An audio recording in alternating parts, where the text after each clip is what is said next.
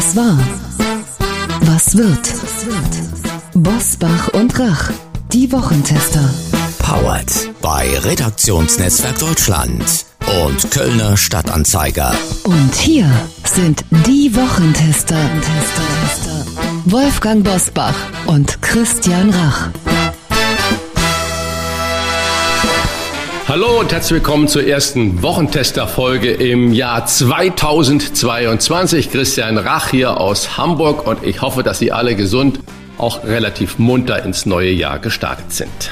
Auch von mir Hallo und alle guten Wünsche für das neue Jahr von Wolfgang Bosbach aus Bergisch Gladbach. Einer der renommiertesten Sportmediziner Deutschlands wird Ihnen heute erklären, wie Sie im neuen Jahr fit, schlank und wach bleiben. Doch wir kommen an einem Thema natürlich nicht vorbei. Die Covid-19-Mutante Omikron hält die Welt in Atem. Alleine in Europa wird sich nach Schätzung der Weltgesundheitsorganisation WHO in den kommenden sechs bis acht Wochen mehr als die Hälfte der Bevölkerung mit Omikron infiziert haben. Erleben wir gerade das Ende der Pandemie oder stecken wir noch mittendrin? Antworten dazu gleich. Was war, was wird heute mit diesen Themen und Gästen?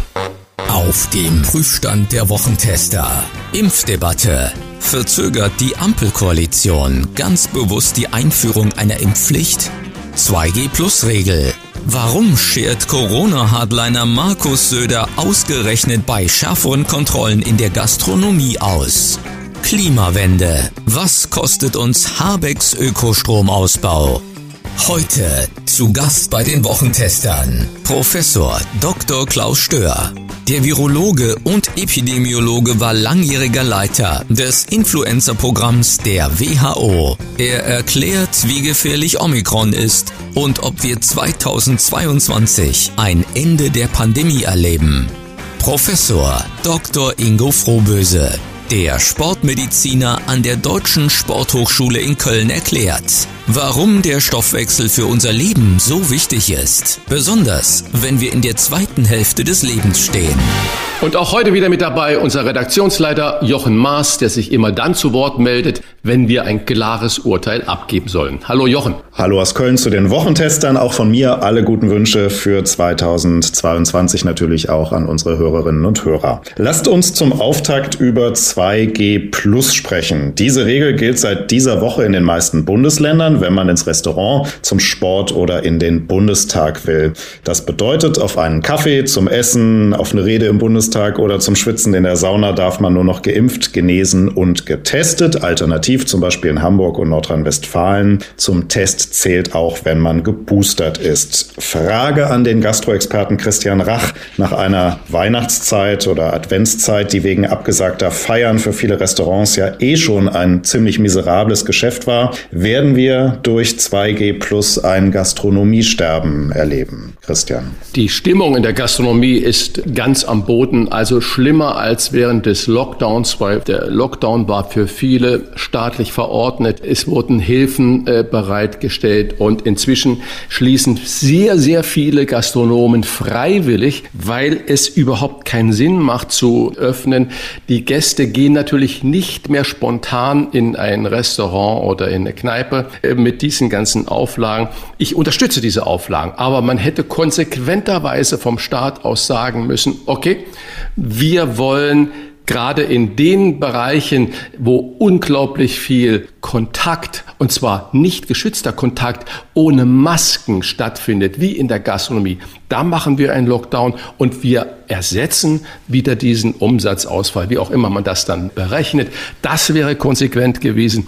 Weil inzwischen müssen die Gastronomen überall auch hoheitliche Aufgaben, also sie müssen jemand abstellen, der das alles kontrolliert. Und wenn man pro Zugang, äh, pro Person eine halbe bis Minute braucht, um das alles zu registrieren, das stellt man sich mal vor, wenn zehn Leute kommen, sind das zehn Minuten. Wie viele Mitarbeiter braucht man denn dann mehr, um den ganzen Verwaltungskram zu machen? Und die Gäste haben einfach zu Recht ja auch Angst oder fühlen sich unwohl, dann da irgendwo zu sitzen. Ich glaube, wir werden ein großes Sterben erleben. In Hamburg ist es zum Beispiel so, dass viele Gastronomen, auch bundesweit hat man mir das zugetragen, freiwillig jetzt schließen, vorgezogene Betriebsferien machen bis mindestens zum Februar, weil sie sagen, wir zahlen nur drauf und die Mitarbeiter tragen das Ganze mit. Viele haben Betriebsversammlungen gemacht und haben gesagt, Freunde, so schaffen wir das nicht. Lass uns jetzt Urlaub machen und die Mitarbeiter tragen und stemmen das Ganze mit. Das kann man nicht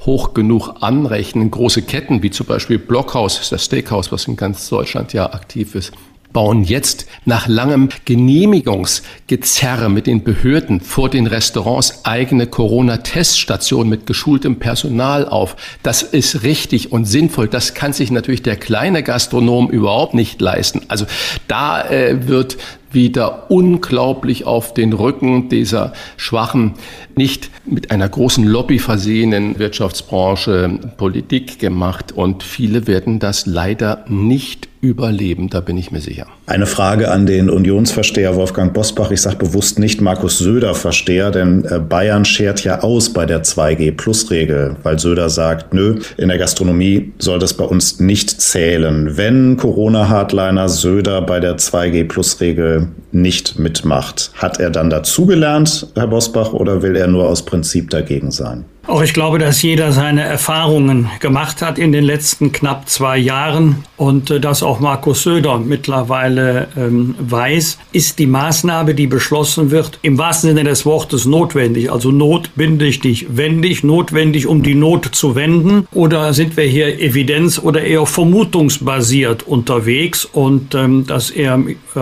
auch in Zukunft nur noch Regelungen zustimmen möchte, von denen man wirklich mit guten Gründen annehmen kann, dass sie einen wirksamen Beitrag zur Pandemiebekämpfung leisten. Also ich kenne jedenfalls keine Zahlen, die darauf hindeuten, dass gerade die Gastronomie Pandemietreiber ist. Ich erlebe, wenn ich mal einen gastronomischen Betrieb aufsuche, eher ein hohes Maß an äh, Verständnis für die Regelungen, aber auch an Kontrolle. Und äh, Christian hat völlig recht, wenn man das ernst macht, dann ist das mit einem erheblichen Aufwand ähm, an Personal verbunden. Das zeigt, dass die Gastronomie auch um ihre Verantwortung weiß. Ja, man sieht aber allerdings auch bei einem großen Partygeschehen um die Weihnachtszeit herum, zum Beispiel auf Sylt und in vielen anderen Hotspots, dass es doch so dreiste äh, Mitbürger gibt, die mit gefälschten Impfausweisen, Impfpässen sich Zutritt erschleichen, ergaunern, muss man sagen, und danach explodiert die ganze Situation.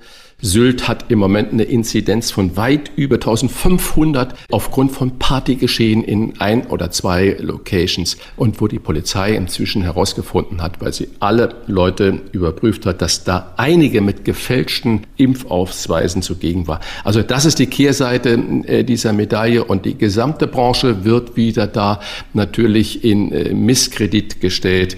Wolfgang sagt es ja zu Recht richtig.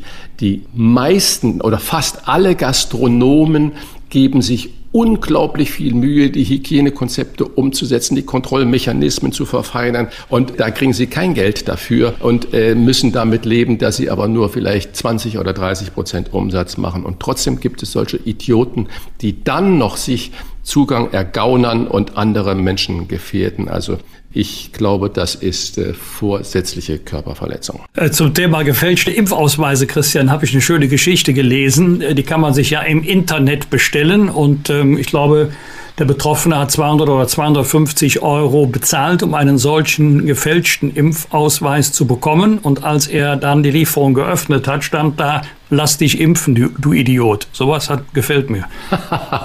das stimmt, das stimmt. Die Frage wäre, ob er jetzt sein Geld zurückfordert. ja, gute Frage. Ob die Gastronomie Pandemietreiber ist oder nicht, das fragen wir heute in dieser Folge auch den Virologen und Epidemiologen Professor Klaus Stör. Dankeschön für diesen kompakten Auftakt bis hierhin. Es war viel los in dieser Woche und deshalb starten wir jetzt in die ersten Top-Themen des neuen Jahres. Wie war die Woche? Wolfgang Bosbach und Christian Rach sind die Wochentester. Bundeskanzler Olaf Scholz hält weiterhin an der Einführung einer allgemeinen Impfpflicht fest, will aber trotz Forderungen aus der Opposition keinen eigenen Regierungsvorschlag vorlegen. Die Ausarbeitung von Vorschlägen sei Sache des Bundestages, so unser Bundeskanzler, der das dann als einfacher Abgeordneter von sich gibt, wie er sagt. Ist das eine Verzögerungstaktik von Scholz oder liegt er richtig, Wolfgang? Muss der Bundestag hier die Vorschläge machen, damit es von allen getragen werden kann. Also jedenfalls ist es clever von Olaf Scholz, der genau weiß, dass er für eine allgemeine Impfpflicht in der Bundesregierung keine Zustimmung bekommen wird. Da wird jedenfalls die FDP nicht mitmachen. Wenn er das jetzt vergleicht mit anderen bioethischen Fragen, da sind auch aus der Mitte des Parlaments, insoweit hat er ja recht, Gesetzentwürfe vorgelegt worden, meistens mehrere Alternativ- oder Gesetzentwürfe plus Anträge. Insofern ist Olaf Scholz in Anführungszeichen schlau, weil er das Problem an das Parlament zurückgibt und sagt, wir als Bundesregierung wollen uns damit nicht beschäftigen. Es wird also keinen Gesetzentwurf der Bundesregierung geben. Aber wer hindert ihn, den Abgeordneten Olaf Scholz, eigentlich daran, seine Meinung zu sagen? Warum er das nicht tut, das verstehe ich nicht. Überhaupt das Hin und Her beim Thema allgemeine Impfung Impfpflicht ist nicht mehr zu begreifen. Einerseits wird Tag für Tag von Amts wegen die Dramatik der Lage beschrieben. Andererseits ist nach Monaten überhaupt noch nicht klar, wenn ja, wann und unter welchen Bedingungen die Pflicht kommt und vor allen Dingen, wie die Impfpflicht bei Verweigerung durchgesetzt werden soll. Die Befürworter der Impfpflicht sagen, warum dauert das so lange? Die Gegner machen mobil auch auf der Straße und kämpfen gegen einen Plan, von dem sie gar nicht wissen, wie er eigentlich in der Praxis aussehen soll.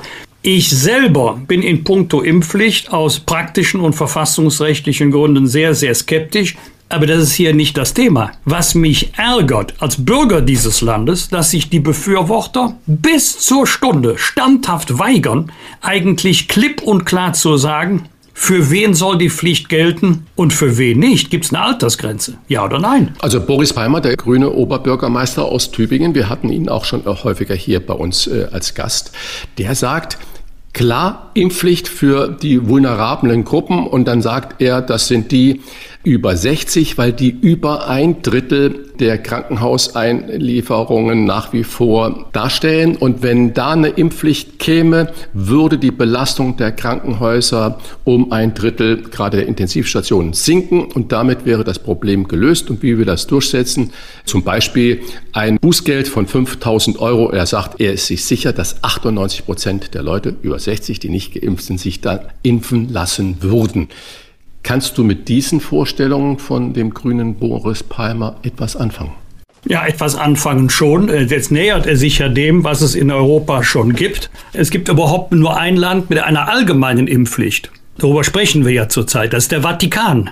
Sonst gibt es kein einziges Land in der Europäischen Union, das für die gesamte Bevölkerung gesetzlich eine Impfpflicht vorschreibt. Soll die eigentlich gelten nur für Personen mit erstem Wohnsitz in Deutschland oder auch für solche, die sich nur vorübergehend hier aufhalten, wie zum Beispiel ausländische Studenten oder Lehrkräfte? Was soll eigentlich die Impfpflicht umfassen? Die erste Impfung, die zweite Impfung, die erste, zweite, dritte Boosterung, Bußgeld, soll das im Ergebnis bedeuten, dass man sich von der Impfpflicht freikaufen kann? Soll der Vermögende, der Wohlhabende sich freikaufen können und diejenigen, die das nicht bezahlen können, sich impfen lassen müssen?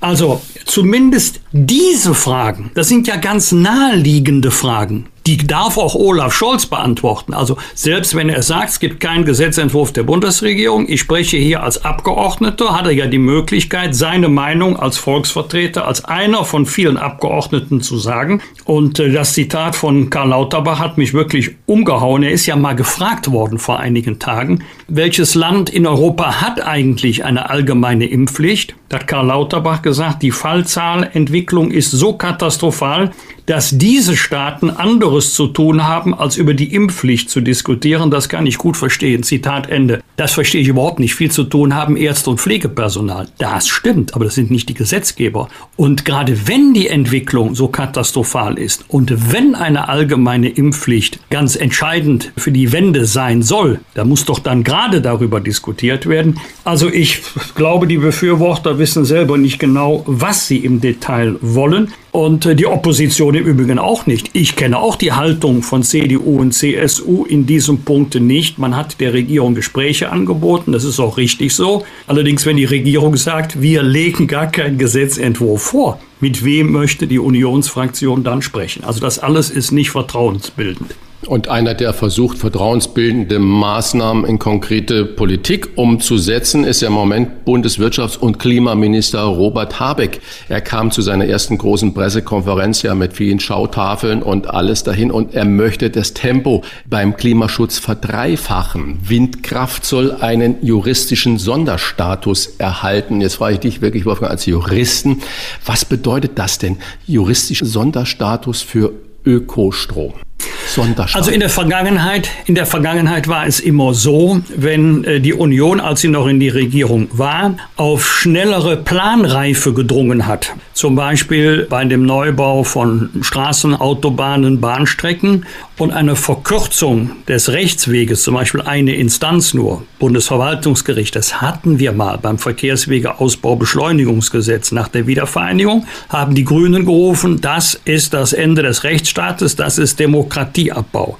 Jetzt sind aber die Grünen an der Regierung und ich nehme an, jedenfalls beim Thema Windkraft ist genau das äh, geplant, dass man den Rechtsschutz verkürzen möchte, um die Planreife schneller herzustellen.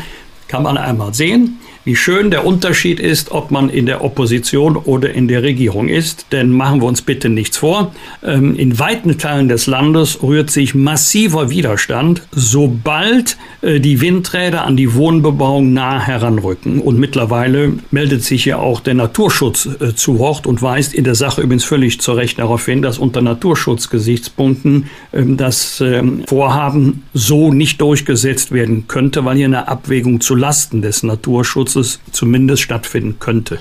Ja, wobei Habeck ja gleichzeitig sagt, es muss Schluss sein mit der Windgradverhinderungstechnik, die sich dann auf Naturschutz und Abstandsregelung und so weiter beruft. Und das möchte er ja wirklich juristisch ändern.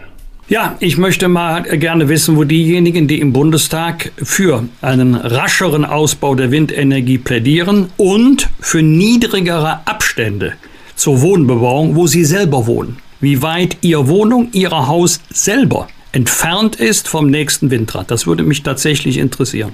Experten warnen, dass durch die laufende Energiewende und Habecks neue Ökostrompläne vieles teurer wird. Bereits in diesem Winter explodieren die Energiepreise. Christian, werden sich die Energiewende nur Wohlhabende leisten können und kommt die soziale Frage, also die Frage, kann ich mir das wirtschaftlich erlauben beim Umbau zu kurz? Ich glaube, es ist eine ganz existenzielle Frage, die du da gerade an mich stellst und die wappert so unter der Oberfläche äh, noch. Ich habe, weil mich gerade das Thema unglaublich interessiert, in ähm, einer großen Tageszeitung in Leserzuschrift von einem Dr. Andreas K. Äh, gefunden und mir sie eigentlich nur mal zurechtgelegt, weil ich dachte, okay, das war ein spannender Einwand. Ich darf es dir mal vorlesen, Wolfgang. Wo bleibt der Aufschrei der Presse und der Ruf nach der Politik? Mein Gaspreis bei Montana steigt von ungefähr 130 auf 570 Euro, nicht im Jahr, sondern im Monat. Mein Stromversorger hat mir gekündigt, der nächste Preis nach der Grundversorgung liegt viermal so hoch. Insgesamt Mehrkosten pro Monat von ungefähr 800 Euro. 800 Euro Mehrkosten im Monat. An anderer Stelle wird über die geringe Preissteigerung aufgeregt und diskutiert, etwa Anwohnerparken oder CO2-Abgabe. Absolut marginal im Vergleich zu den aktuellen Energiekosten. Also, wo bleibt die Politik bei dieser katastrophalen Entwicklung auf dem Energiemarkt? Ist diese durch Corona erschöpft und blind für andere Probleme? Die Preisentwicklung birgt Sprengstoff, der sich nach der nächsten Nebenkostenabrechnung überall entzünden kann. Gerade nebendran dann ein Artikel, Bundesarbeitsminister äh, Hubertus Heil will die Homeoffice-Pflicht als Rechtsanspruch jetzt durchsetzen, weil er ja sagt, wir brauchen moderne Regeln für mobiles Arbeiten und die Pandemie hat ja gezeigt, dass das irgendwie funktioniert. Und überall klagen die Menschen jetzt schon, dass sie zu Hause natürlich die Energiekosten, sie wollen ja warm sitzen im Büro, sie äh, haben das Licht an, den Strom und die Heizung Und da möchte ich den Streit, der es da dann gibt, wenn das sich alles so umsetzt und alles so kommt, den möchte ich nicht erleben. Und da äh, hat der äh, Leserzuschriftgeber natürlich absolut recht. Das hat, das ist sozialer Sprengstoff. Weil wie soll eine normale Familie 800 Euro mehr kosten im Monat? Wie soll das gestemmt werden? Und darauf erwarte ich Antworten und nicht nur noch mehr Aufbürden, noch mehr Aufbürden wie das, was Hubertus Heil da gerade mit seiner Homeoffice-Rechtsanspruch-Initiative fordert. Also ich glaube, da werden sich einige noch absolut wundern und ich verstehe die Presse nicht, dass es immer nur so kleine Nebenmeldungen sind, äh, dass wir nur noch auf Inzidenzzahlen berichten und nur noch äh, Hospitalisierungsraten. Und da kommt eine Bombe auf uns zu, die viele Leute ins soziale Abseits oder ins Existenzielle ausschießen werden. Also wahnsinnig spannender Aspekt und ich glaube, dass das gerade von den Partnern wie Grün und die SPD im Moment nicht wirklich gewürdigt wird. Äh, Christian, guter Hinweis. Im Moment überlagert Corona alles. Alles, genau. Und hätten genau. wir nicht diese permanente Corona-Berichterstattung, sowohl in den Printmedien, Online-Medien als auch in den Talkshows, dann würden andere Themen äh, eine wesentlich größere Beachtung finden weil sie auch eine viel größere Bedeutung haben, als das derzeit zum Ausdruck kommt. Das stimmt. Ja, aber die, die Abrechnungen der Energielieferanten, die kommen jetzt erst. Die kommen und noch. Dann, die Rechnung, und die dann kommt, Rechnung kommt noch. Und diese Kündigungswelle, die schon viele und diese Insolvenzwelle der Energiezulieferer, die ja jetzt schon von Nord nach Süd im Land sich breit macht, die wird äh, zu einer Katastrophe führen. Also, und da müsste, wenn die Politik ein bisschen sagt, okay, es gibt außer Corona auch noch andere wichtige Themen, dann müssten alle Alarmglocken anspringen und dann brauchen wir Modelle, wie wir das soziale Gefüge auf diesem Gebiet wirklich so stärken, dass es nicht noch mehr aus dem Gleichgewicht kommt. Anderes Thema, wo die Welt im Moment wieder drüber diskutiert. Am Montag beginnen die Australian Open in Melbourne und die Tenniswelt diskutiert natürlich nicht nur die Tenniswelt, sondern die gesamte Welt über den neunmaligen Turniersieger Novak Djokovic. In Serbien wird er als Märtyrer gefeiert, weil er den australischen Behörden im Einreiseformular falsche Angaben darüber gemacht hat, ob er 14 Tage im Vorfeld des Fluges bereits gereist war. Seine Antwort Nein war nicht korrekt, denn er hat in Marbella trainiert was er in den sozialen Medien selbst gepostet hat. Das ist ja so diese Sache. Die Leute schreiben alles auf Facebook und denken, keiner liest es. Äh, Djokovic gab außerdem zu, sich äh, nach einem positiven Corona-Test nicht an die Quarantäneregeln gehalten zu haben, wobei er da ja sagt, dass er das Ergebnis noch nicht hatte. Aber einer, der das Ergebnis hatte und selbst ja auch Regeln gemacht hat, ist auch Boris Johnson in England der ja, nachdem er einen generellen Lockdown äh, verhängt hat für sein gesamtes Land letztes Jahr oder in 2020 vielmehr, eine große Gartenparty bei sich in der Downing Street gefeiert hat, wo es noch hieß, bitte bringt euren Alkohol selber mit. Und heute sagte er als Entschuldigung, ach, er dachte, es wäre nur ein Arbeitsessen. Also reden sich diese Führer, diese Ikonen, Djokovic oder auch Boris Johnson, reden sie sich dann heraus, wenn es um diese Verantwortung geht, die Sie dann in Ihrer Position natürlich auch haben. Wie bewertest du das denn, Wolfgang? Ist zum Beispiel Djokovic ein Märtyrer oder ein Ignorant und, äh, oder Boris Johnson ist er nur ein, ein Player oder ist er ein Gamechanger? Also zunächst mal zu der Einhaltung von Regeln. Regeln werden in Parlamenten oder in Regierungen gemacht durch Gesetze oder Verordnungen. Da müssen sich die zuständigen und Verantwortlichen als Erste daran halten. Übrigens unabhängig davon, ob man sie persönlich als richtig, als sinnvoll erachtet oder nicht. Warum? Wenn man sich selber nicht an die selbstgesetzten Regeln hält, wie will man dann von anderen erwarten, dass die sich daran halten? Das gilt jetzt für den Fall Boris Johnson. Nein, Djokovic ist kein Märtyrer. Keine Ahnung, was in seinem Kopf vorgeht. Ich weiß nur eins, er tut sich überhaupt keinen Gefallen. Ist ja längst nicht nur eine Sportaffäre, das ist ja mittlerweile eine politische, eine diplomatische Affäre. Djokovic ist in Serbien ein Volksheld. Auch die serbische Regierung tut alles, um auch das Land dem Märtyrerstatus zu verleihen. Dabei hast du die Sache völlig richtig äh, beschrieben. Es hat wohl auch bei der Einreiseerklärung falsche Angaben gegeben. Da kennen die Australier übrigens keinen Spaß. Das ist keine Bagatelle. Und äh, ein Gericht hat ja auch nicht gesagt, das ist ja das Interessante, das Gericht hat ja auch nicht gesagt, dass er die Einreisevoraussetzungen erfüllt sondern es hat nur gesagt, Bei der Einreise hätte man Novak Djokovic nicht die Gelegenheit ähm, gegeben, also zeitlich ausreichend Gelegenheit gegeben, die Missverständnisse auszuräumen, klarzustellen, was auch immer. Und deshalb durfte er einreisen. Ob er an den Australian Open teilnehmen kann, ist noch völlig offen. Vielleicht wird er ja auch wieder ausgewiesen. Mittlerweile hat seine Mutter wohl gesagt, keine Ahnung, warum er sich nicht impfen lässt. Aber auch hier gilt, es gibt einige, die glauben, die Regeln mögen gelten, aber nicht für mich. Und das ist genau der falsche Weg. Ist noch nicht lange her, hatte er immer mit der Zuneigung des Publikums zu kämpfen. Dann flogen ihm die Herzen zu, im Übrigen nach einer Niederlage, nicht nach einem Sieg. Und jetzt ist er gerade dabei, sein Image zu ruinieren, denn die allermeisten, wenn sie nicht jetzt gerade Hardcore-Fans sind von Novak Djokovic, schauen ja auf sein Verhalten mit Kopfschütteln. Ähm, und äh, selbst der Tennisverband ist ja hoch unglücklich. Also nein, er ist kein Märtyrer. Aber ich möchte nicht wissen, was passiert, wenn die australische Regierung oder der Einwanderungsminister ihm sagt, lieber Herr Djokovic, bitte reisen Sie ab sofort oder sofort aus. Was das für diplomatische Verwirrungen gibt, nur weil auf der einen Seite dieses Märtyrer-Image aufgebaut wurde. Stimmt. Allerdings muss der Einwanderungsminister auch den Einwand berücksichtigen. Was macht er eigentlich in anderen Fällen, wenn normale Touristen betroffen sind? Die werden sich immer auf den Fall Djokovic berufen, wenn er Ganz in genau. Australien genau. bleiben darf. Ganz genau. Für den Hintergrund muss man wissen, wer gegenüber der australischen Grenzbehörde falsche Angaben macht, kommt im schlimmsten Fall sogar bis zu einem Jahr ins Gefängnis. Da verstehen die Australier keinen Spaß. Djokovic ist ausgelost worden, aber es ist noch nicht sicher, ob die Nummer eins der Weltrangliste bei den Australian Open tatsächlich antreten darf. Das ist der Stand bei Redaktionsschluss dieser Folge. Weiter geht's mit Virologe und Epidemiologe Professor Dr. Klaus Stör gleich nach einer kurzen Werbung. Wir bedanken uns bei unserem Werbepartner Facebook für die freundliche Unterstützung. Menschen, die etwas verändern wollen, suchen oft auf Facebook und Instagram nach einem Netzwerk und Gleichgesinnten. Die slowenische Facebook-Seite Ekologi Bresmeja motivierte 270.000 Freiwillige zur Teilnahme an der Aktion Let's Clean Slovenia in One Day, um sich für die Säuberungen von Mülldeponien einzusetzen.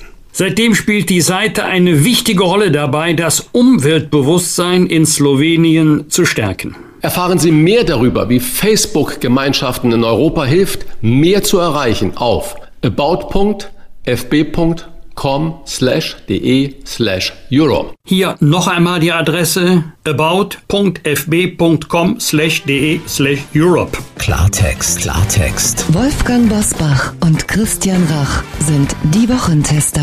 Tester, Tester. Neues Jahr und kein Ende der Pandemie in Sicht. Virologe und Epidemiologe Professor Dr. Klaus Stör sagt, man sieht das Pandemieende schon. Doch Bundesgesundheitsminister Karl Lauterbach warnt, es ist naiver Glaube, dass Omikron das Ende der Pandemie ist. Wer hat recht und wie viel würde eine Impfpflicht tatsächlich bewirken können? Fragen wir doch den langjährigen Leiter des globalen Influenza-Programms der Weltgesundheitsorganisation WHO und Koordinator der SARS-Forschung. Wiederum herzlich willkommen im neuen Jahr zurück bei den Wochentestern, Professor Dr. Klaus Stör. Einen schönen guten Tag und recht herzlichen Dank. Herr Professor Stör, Sie prognostizieren ein Ende der Pandemie in diesem Sommer. Gesundheitsminister Karl Lauterbach hält die Prognose für naiv. Welche Studien haben Sie denn vorliegen, die Lauterbach nicht gelesen hat?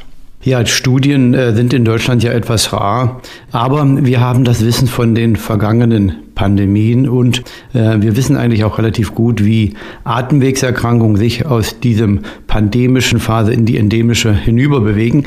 Das Interessante ist, dass es nicht nur eine wissenschaftliche Frage ist, sondern auch eine mentale, denn die Pandemie wird zur Endemie im Kopf der Menschen und durch die Erklärung der Politik. Von der wissenschaftlichen Seite ist die Pandemie dann zu Ende, wenn die Auswirkungen äh, dieser Erkrankung derjenigen gleichen, die andere Atemwegserkrankungen verursachen, an die wir uns gewöhnt haben, die für uns normal sind, zwar nicht schön, aber akzeptiert, so wie sie laufen.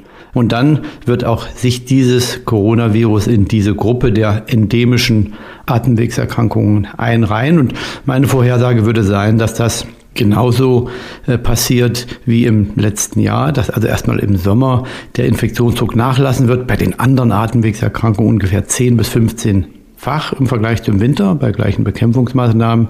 Dann wird es sehr entspannt sein im Sommer, weil sich so viele Menschen ja noch jetzt infizieren werden. Die hoffentlich die meisten mild oder asymptomatisch wird man also gar nicht merken und weil hoffentlich auch sehr viele Menschen die Impfung noch annehmen. Im Sommer dann geringer Infektionsdruck, aber im Herbst wird die Schwere der dann ganz normalen Winterwelle mit Corona davon abhängen, wie viele Menschen sich jetzt impfen lassen und wie viele die natürliche Immunisierung bekommen. Und das werden sehr viele sein. Ausreichend aus meinem Blickwinkel, dass im nächsten Jahr es eine schon signifikante, bisschen schwerere Corona-Welle geben wird, sowie eine schwere Grippewelle. Äh, aber das, das wird sich dann so in der Größenordnung äh, abspielen im nächsten Jahr. Der Gesundheitsminister ist überzeugt, Zitat, eine Omikron-Infektion macht nicht zwingend immun vor der nächsten Virusvariante. Zitat Ende nach Ihren Erfahrungen. Mit wie vielen Virusvarianten können wir noch rechnen oder müssen wir noch rechnen? Wir müssen mit ganz vielen Virusvarianten rechnen. Das äh, Corona-Pandemie-Virus wird zum saisonalen Virus und wird dann wie die anderen vier endemischen Coronaviren weiter zirkulieren. Bei der Influenza kommen alle zwei, drei Jahre neue Varianten vor. Dann ist der Immunschutz aber nicht komplett verschwunden, sondern wird abnehmen, vielleicht 20, 30 Prozent. Dann ist es besonders wichtig für die Vulnerablen, sich impfen zu lassen. Für die anderen, die kommen auch so durch. Ähm, aber bei den Coronaviren, die jetzt schon zirkulieren, diese vier endemischen, messen wir gar nicht, wann neue Varianten auftauchen. Das passiert viel, viel seltener auch.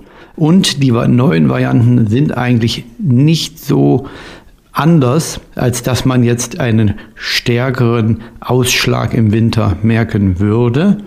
Äh, also ich denke mir, in die Richtung wird sich das auch dieses Coronavirus entwickeln. Ähm, den eigentlichen Unterschied jetzt zwischen äh, Omikron und Delta macht ja nicht so sehr der verminderte Immunschutz, den die vorherigen Infektionen bieten gegen Omikron, sondern die weitaus milderen Verläufe. Äh, und ich kann mir auch nicht vorstellen, evolutionär, dass ein Virus sich jetzt wieder zurückentwickelt zu einer höher äh, pathogenen, also höher äh, krankmachenden Variante, weil das ja ein Nachteil wäre für ein Virus, seine Wirte so stark zu schädigen, dass es sich weniger ausbreiten kann.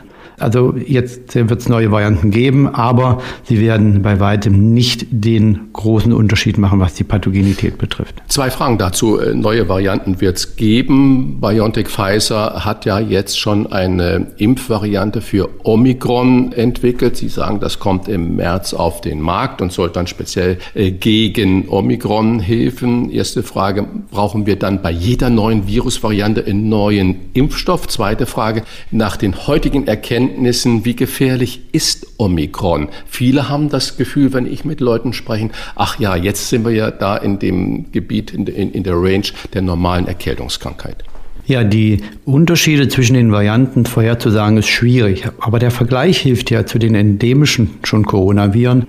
Wenn dort eine neue Variante auftritt, messen wir das gar nicht. Das ist ein, ist ein minimaler Unterschied. Es gibt dann vielleicht mal mehr ähm, Krankenhauseinweisungen, mehr auch Schnupfen, Erkältungserkrankungen. Aber äh, an einen neuen Impfstoff hat ja in der Vergangenheit sowieso niemand gedacht bei den Coronaviren. Also das ist schwer vorherzusagen, aber die Anpassung ist ein wichtiger Prozess jetzt. Ähm, der Impfstoff wird sich dadurch verbessern, der Immunschutz wird besser werden. Allerdings wird der Impfstoff für Deutschland, auch für Europa keinen Unterschied machen, was die Omikronwelle betrifft und auch nicht das Ende der pandemischen Welle im Winter beeinflussen, weil signifikante Mengen von diesem Impfstoff erst in Deutschland Anfang April, Ende April wohl äh, ankommen werden. Äh, und dann ist im Prinzip die Corona-Messe für diesen Winter höchstwahrscheinlich schon gesungen. Die zweite Frage war, Sie hatten nochmal gefragt, ja, wie, gefährlich ist eigentlich, ist eigentlich Omikron? Die Daten, die wir jetzt haben aus den USA, ganz kürzliche, gute, sehr gute Studie äh, für Erwachsene aus Kalifornien, äh, zwischen 50 und 75 prozentige Reduktion äh, der Wahrscheinlichkeit ins Krankenhaus zu kommen, dort zu verbleiben, schwer zu erkranken und zu versterben. Das sind sehr gute, belastbare Daten, die genau dem nahe kommen, was die Kollegen in England auch festgestellt haben und auch dem ähneln, was aus Südafrika bekannt ist. Also das geht alles äh, eigentlich sehr homogen in die Richtung milder, weniger häufiger schwere Erkrankung. Aber wichtig, für die ungeimpften ist die Erkrankung immer noch sehr, sehr äh, schwer, wenn man vulnerabel ist, wenn man halt das Pech hat, wirklich äh, mit einer hohen Infektionsdosis belastet zu sein oder Vorerkrankungen zu haben. Also für die Geimpften alles eine sehr gute Nachricht, für die Ungeimpften hat sich nicht viel geändert. Und das muss man im Hinterkopf behalten und eins vielleicht noch hinzufügen. Auch für die Kinder gibt es nun im Ausland gute Studien, dass die Auswirkungen der Erkrankungen in ihrer Abschwächung dergleichen, wie wir sie bei den Erwachsenen sehen. Die WHO schätzt, dass bis März mehr als die Hälfte der Bevölkerung in Europa mit Omikron infiziert ist. Sollte diese Prognose eintreffen, bedeutet das, auch alle Geimpften und Geboosterten können sich mit Omikron infizieren, ohne dass sie es merken, also asymptomatisch. Ja, das wäre eigentlich der beste Weg aus der Pandemie. In der Reihenfolge sich erst impfen lassen und dann sich infizieren. Das kann man nicht provozieren und kann man auch nicht steuern, das Infizieren, aber das Impfen kann man. Und im Paket Infektion und Impfung wird es dann die, einen langanhaltenden Immunschutz für die aller, aller, allermeisten geben. Die Vulnerablen werden sich dann unter Umständen nochmal im Herbst diesen Jahres äh, impfen lassen sollen. Ähm, das würde sicherlich vernünftig sein. Wie das im Jahr darauf ist, kann man noch nicht sagen. Aber die Kombination aus Impfschutz und Infektion ist eigentlich der Weg. Und das sich so viele Menschen infizieren werden, ist sehr wahrscheinlich, wenn man sich die Daten anschaut aus Frankreich, Spanien, Italien, England, Schweiz, Portugal. Dort sind die, sind die Inzidenzen drei, vier, fünfmal höher als in Deutschland. Allerdings testet man dort auch drei, vier, fünfmal mehr als in Deutschland. Das muss man der äh, Vollständigkeit auch hinterher schieben. In Deutschland wird es auch sehr, sehr viele Menschen geben, die sich mild und asymptomatisch infizieren werden. Das ist der gute Teil. Der traurige Teil ist der, der dass auch die Ungeimpften sich jetzt Großteil daran nun endlich gedanklich auch gewöhnen müssen, dass sie sich infizieren werden und hoffentlich wird es bei den meisten mild verlaufen, aber eben nicht bei allen. Testen ist gerade jetzt dann mein Stichwort. Seit einer Woche gilt unter anderem in der Gastronomie, in Fitnessstudios und vielen, vielen anderen Bereichen fast bundesweit die 2G-Plus-Regel. In vielen Fällen soll ein Schnelltest für das Plus an Sicherheit sorgen erkennen handelsübliche Schnelltests beziehungsweise kostenlose Bürgertests überhaupt Omikron? Und zweitens, äh, wie zuverlässig sind bei Omikron die PCR-Tests? Das ist eine Riesenbox, die Sie hier aufmachen. Und ich versuche kurz zu antworten.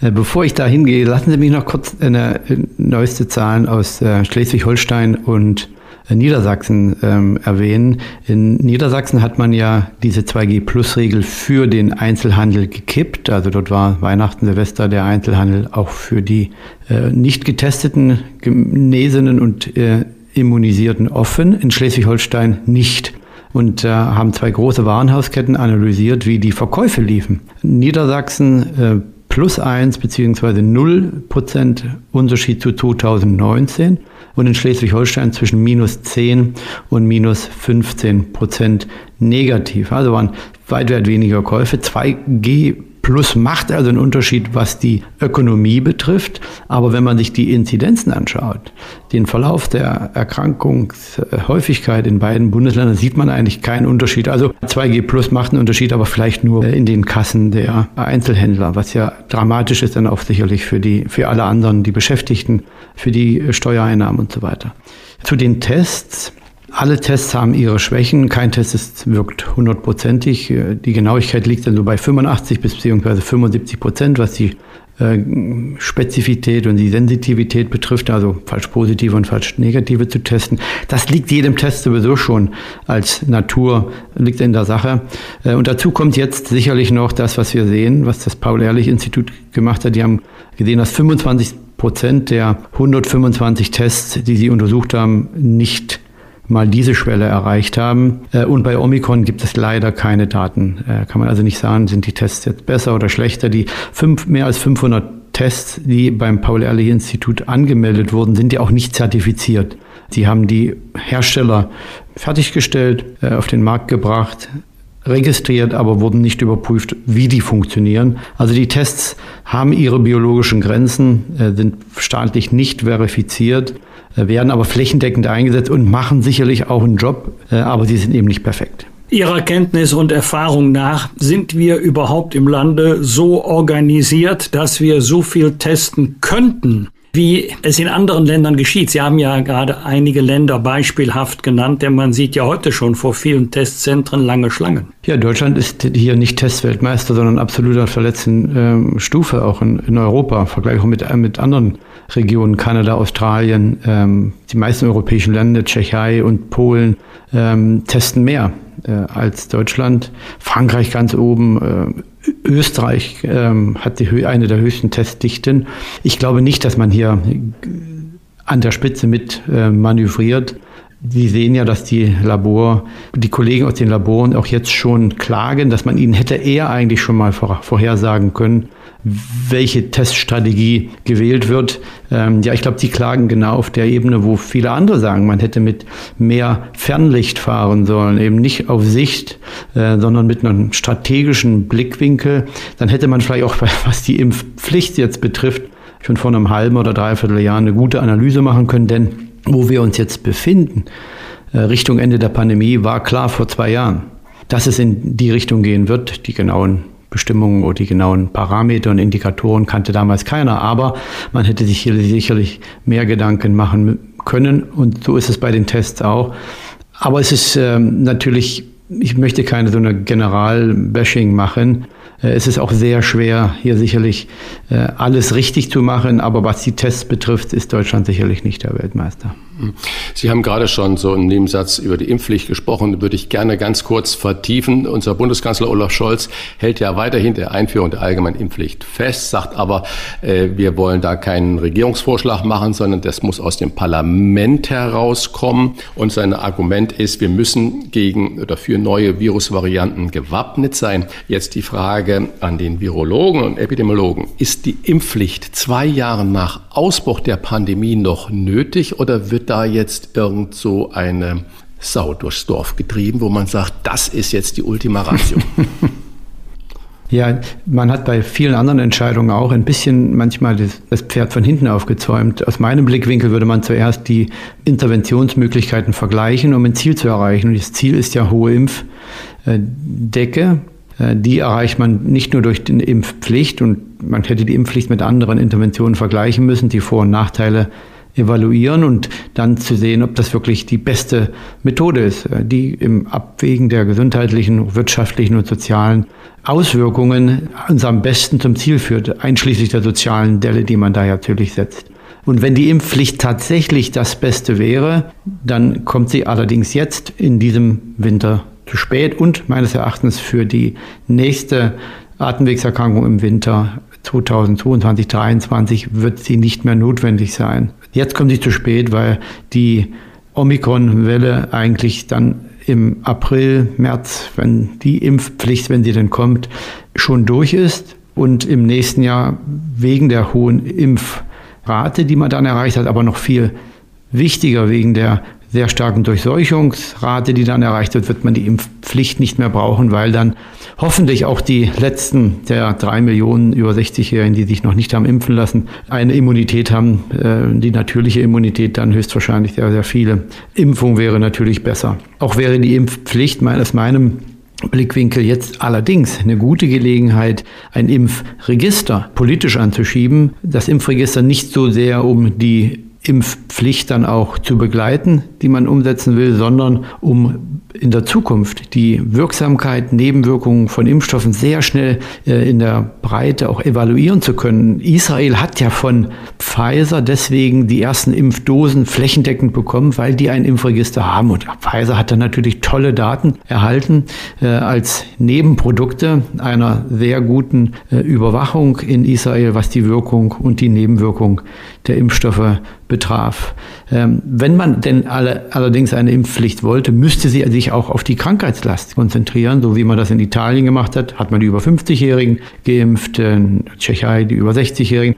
Und man hat sie auch zeitlich limitiert, um zu sehen, ob sie dann langfristig notwendig ist. All das sind Optionen, die muss man evaluieren in Deutschland. Ich hoffe, man macht das, man wägt das ab. Vorteile, Nachteile, bestimmt die beste Interventionsvariante.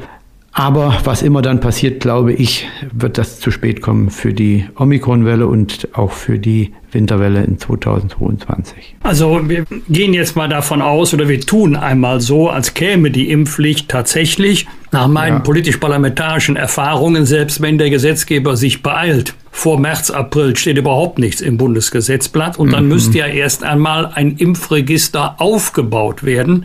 Äh, das ja. dauert auch unter allen datenschutzrechtlichen Aspekten wiederum einige Monate. Ähm, Frage, könnte es in dieser Welle überhaupt noch helfen? Und müsste jetzt Ihrer Erfahrung nach ein solches Impfregister äh, sich nur begrenzen oder beschränken auf das Thema äh, Covid-19 und Varianten oder äh, generell gelten zum Beispiel für Grippeschutzimpfungen, so wie ich seit vielen Jahren im Spätherbst immer machen lasse? Ja, das Impfregister äh, würde für Corona zu spät kommen. Und ich glaube, man sollte nur den Schwung der Diskussion jetzt verwenden, um zu werben für die ausgezeichneten Möglichkeiten, die so ein Impfregister für die Volksgesundheit, wenn ich es mal so sagen darf, bieten könnte. Es gibt ja gegenwärtig jetzt schon 29 Infektionserkrankungen gegen die Impfstoffe zur Verfügung stehen. Ein Großteil wird auch in Deutschland eingesetzt, bei Kindern Diphtherie, Tetanus, Pertussis, Hip, Hepatitis B, Polio, Mumps, Masern, Rubella. Die Liste ist sehr lang. Auch bei den Erwachsenen äh, gibt es unheimlich viele Impfstoffe und so ein Impfregister könnte helfen, auch wenn neue Impfstoffe kommen, ähm, sowohl retrospektiv als auch prospektiv ähm, zu äh, einzuschätzen, wie wirksam sind diese Impfstoffe. Gibt es tatsächlich auch seltene Nebenwirkungen, die man mit, ohne Impfregister nicht messen kann? Die skandinavischen Länder haben uns das ja vorgemacht äh, auch andere, die aus gutem medizinischen und volksgesundheitlichen Überlegungen heraus solche Register etabliert haben, weil die Daten, die man hier generieren kann, äh, für die Einschätzung einer so wichtigen und bedeutsamen Interventionen wie die Impfung ähm, unheimlich wichtig sind. Und es gibt ja auch andere Register, Krebsregister, die helfen täglich, äh, um die Wirksamkeit von Interventionen zu evaluieren, auch bestimmte Altersgruppen äh, zu identifizieren, die ein besonderes Risiko haben oder bestimmte Berufsgruppen. Also das ist ein, ähm, ein Quell von Informationen, äh, die dem jedem Einzelnen, der Krebswahrscheinlichkeit hat, und das sind wir ja alle, und allen, die sich mit Infektionserkrankungen äh, konfrontiert sehen, und das sind wir auch alle in der Zukunft äh, sehr helfen könnten. Frankreich, Österreich, die Niederlande, Dänemark, Großbritannien, alle haben sie eine Inzidenzwerten zwischen 2000, 3000 in dieser unglaublichen Höhe. Wir in Deutschland sind etwa bei 430, 435. Und in Berlin gibt es eine Inzidenz von mehr als 700, auf Sylt äh, über ja. 1500, in Bremen, ich glaube, 1800 diese ja. hohen Inzidenzen, die Länder oder auch diese Kommunen mit diesen hohen Inzidenzen, die haben ja alle einen enorm steilen Anstieg dieser Zahlen. Und wenn man jetzt der Logik der Durchseuchung folgt, äh, geht ja diese Kurve dann genauso steil wieder nach unten. Also werden Frankreich, Spanien, äh, Dänemark oder auch die großen Städte Berlin, Bremen, Hamburg, Sylt als kleine Insel, werden die als erster wieder dann da rauskommen? Sie haben das genau den Nagel auf den Kopf getroffen. Das wird immer wieder vergessen, dass der steilere Anstieg äh, auch von einem genauso steilen Abfall begleitet wird. Das wird, sehen wir jetzt in England zum Beispiel schon, in Südafrika ist es ja schon äh, eingetreten. Äh, das wird genauso kommen, weil einfach die Möglichkeit, das Virus neue empfängliche Menschen zu finden, dann äh, irgendwann zu Ende geht. Äh, dann fallen die diese Wellen wieder ab und dann gibt es eine Durchmischung der Population und dann würde das theoretisch wieder genauso losgehen, wenn nicht so viele Menschen sich dann unter der Welle schon die Immunität geholt hätten. Deswegen wird jetzt mit Omikron die Wellenintensität erstmal steigen, sehr steil auf, steil ab, ähm, aber die Wellenhäufigkeit wird sich reduzieren, äh, weil so viele Menschen äh, schon immun sind dazwischen und die Wellenhöhe wird immer mehr abnehmen. Es sei denn, es kommt eine neue Variante mit äh, noch einer höheren Infektiosität, was nicht unerwartet wäre, denn gegenwärtig spielt Omikron vielleicht noch nicht mal in der Liga des normalen Influenza-Virus. Die Daten sind hier noch nicht so umfänglich vorhanden, aber eine höhere Infektiosität würde ja bei einer abnehmenden Pathogenität auch nicht diese Rolle spielen. Also äh, das geht eigentlich alles in die Richtung Endemie. Wenn unterstellt bis März die Hälfte der europäischen Bevölkerung mit dem Virus infiziert sein sollte, welchen Sinn machen dann noch Quarantänepflichten oder inwieweit ist dann Quarantäne noch notwendig und für welchen Zeitraum? Das ist genau die richtige Frage, die jetzt die Politik sich stellen muss und das RKI äh, und der Expertenrat. Ich habe das schon seit Wochen angemahnt. Wir brauchen einen Exitplan. Äh, wie passen wir jetzt die Maßnahmen der sich verändernden Situation und dem sich verändernden Virus an?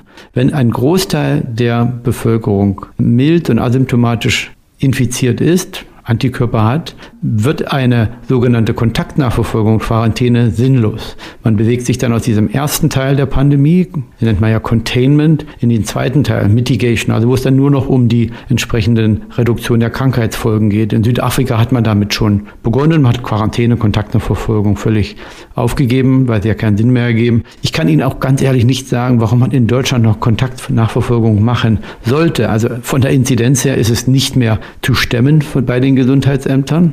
Man sollte jetzt die Ressourcen aus den Gesundheitsämtern umlegen, wieder in Richtung Alten- und Pflegeheim. Ich glaube, das haben wir schon bei unseren vorigen Gesprächen immer wieder betont. Die brauchen Hygienekonzepte, die brauchen natürlich auch weiterhin Unterstützung. Vor einigen Tagen war wieder ein Ausbruch gewesen in einem Alten- und Pflegeheim, wo ein Großteil der Personen nicht geimpft waren, wo auch die Testkonzepte nicht äh, offensichtlich gut gelaufen sind. Da können die hochkompetenten Kollegen aus den Gesundheitsämtern helfen anstatt die Kontaktnachverfolgung zu machen. Also das muss man jetzt anpassen.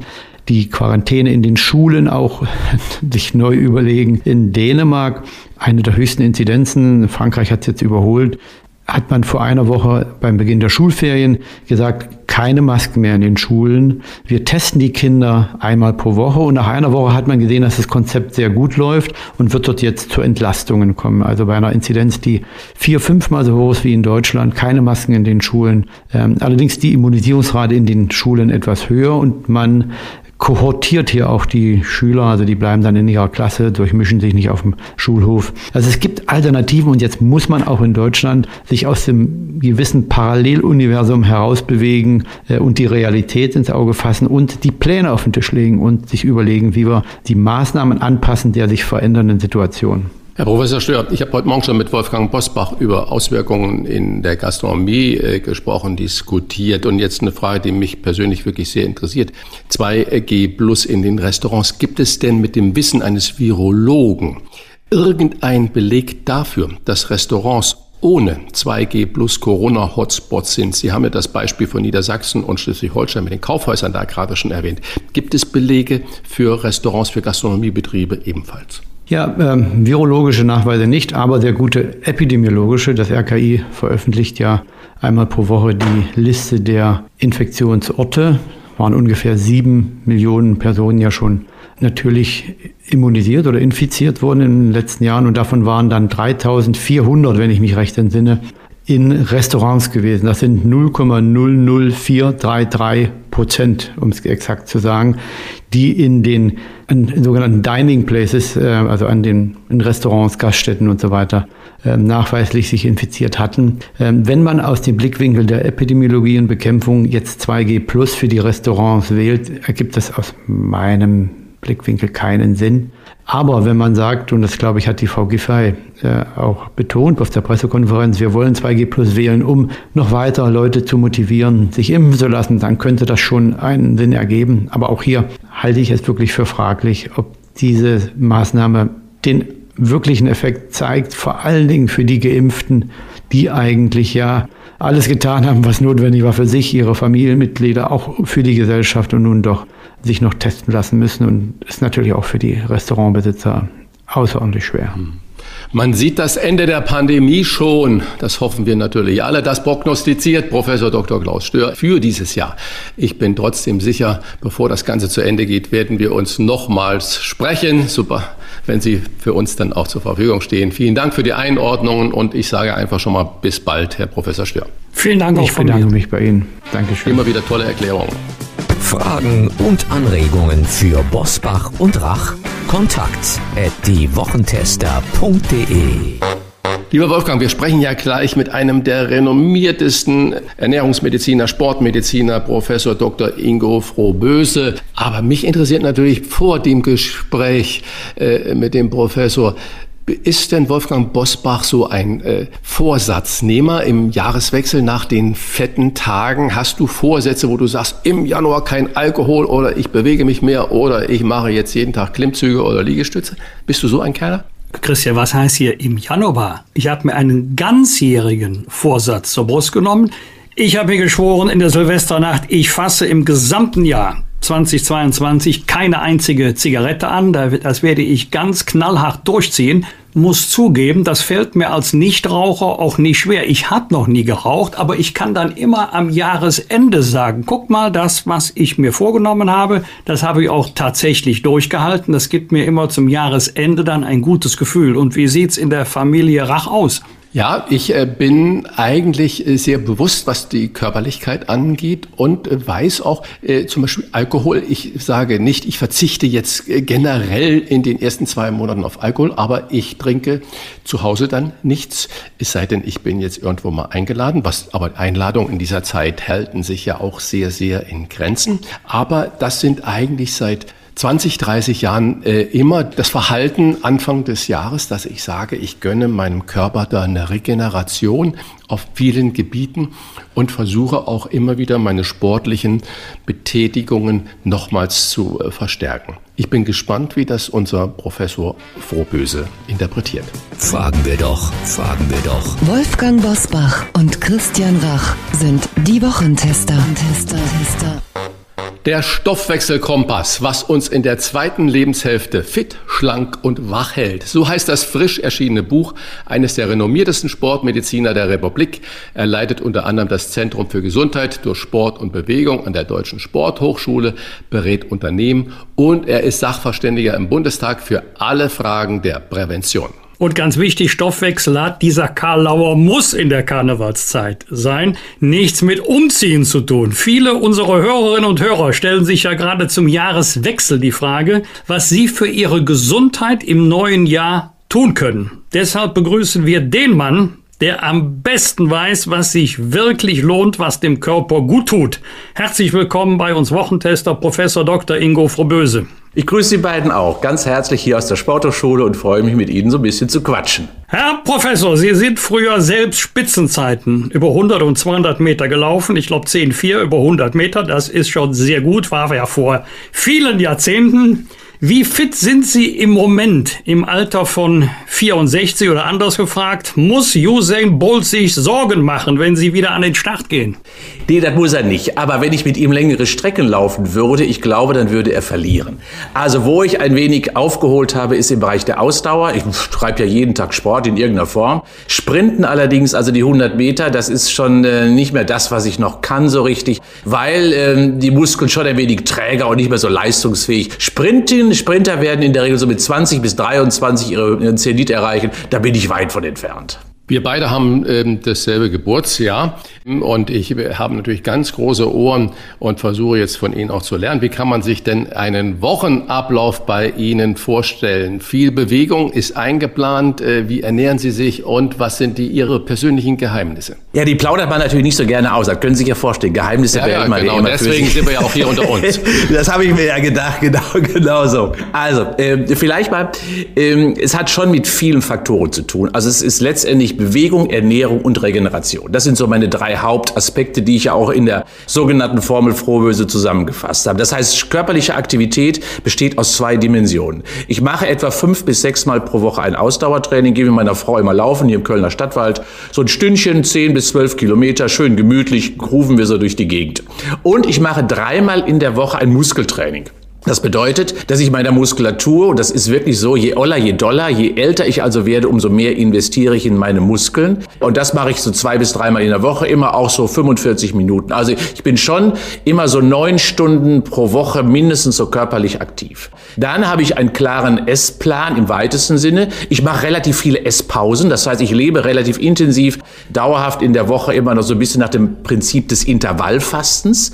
Also ich mache relativ lange ja, ja man, manchmal sogar länger. Ich frühstücke meistens morgens äh, relativ intensiv und dann esse ich mittags, aber dann erst wieder meistens am anderen Morgen, sodass ich in der Regel Dinner Canceling betreibe, äh, wenn ich denn nicht unterwegs bin. Also, dass ich mache schon eine Pause von mehr als 10, 12 Stunden, manchmal sogar 16 Stunden und das mache ich so quasi jeden Tag. Außer an den Wochenenden, da essen wir etwas Okulente. Also der Genuss, der darf bei uns natürlich nicht fehlen. Da kommt auch ein Fläschchen Wein auf den Tisch.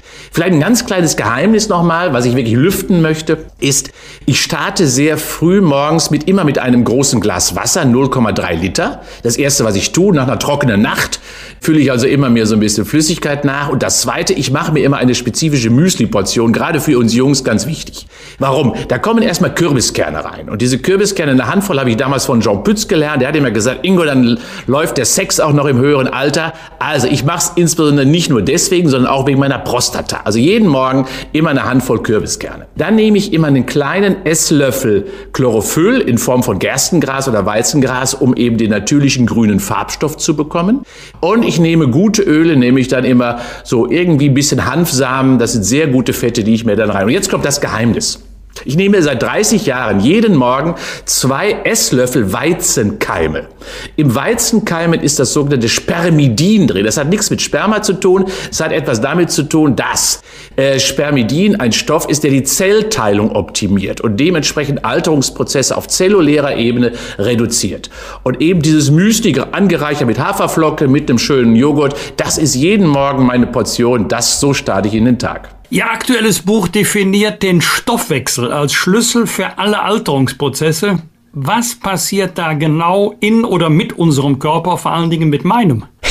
ja, Herr Moser, ich übernehme keine Verantwortung dafür, das kann ich Ihnen jetzt schon sagen. Äh, aber weil, weil das das Grundprinzip und das ist ganz wichtig, weil der Lebensstil natürlich uns schon selber prägt. Das heißt also, wir haben 90 Prozent dessen, was wir so tun, das prägt sich in irgendeiner Form auf unseren Stoffwechsel wieder. Der Stoffwechsel hat deutlich mehr zu tun, als nur unsere Verdauung in den Blick zu nehmen. Nein, der Stoffwechsel versorgt jede einzelne unserer 60 Billionen Körperzellen. Die werden mit Sauerstoff, mit Nährstoffen, mit Vitalstoffen versorgt. Dort wird gereinigt, da wird repariert, da wird restauriert und renoviert. Und Sie können sich vorstellen, je älter wir werden, umso wichtiger und bedeutsamer wird das. All das macht der Stoffwechsel. Er versorgt also die Zellen.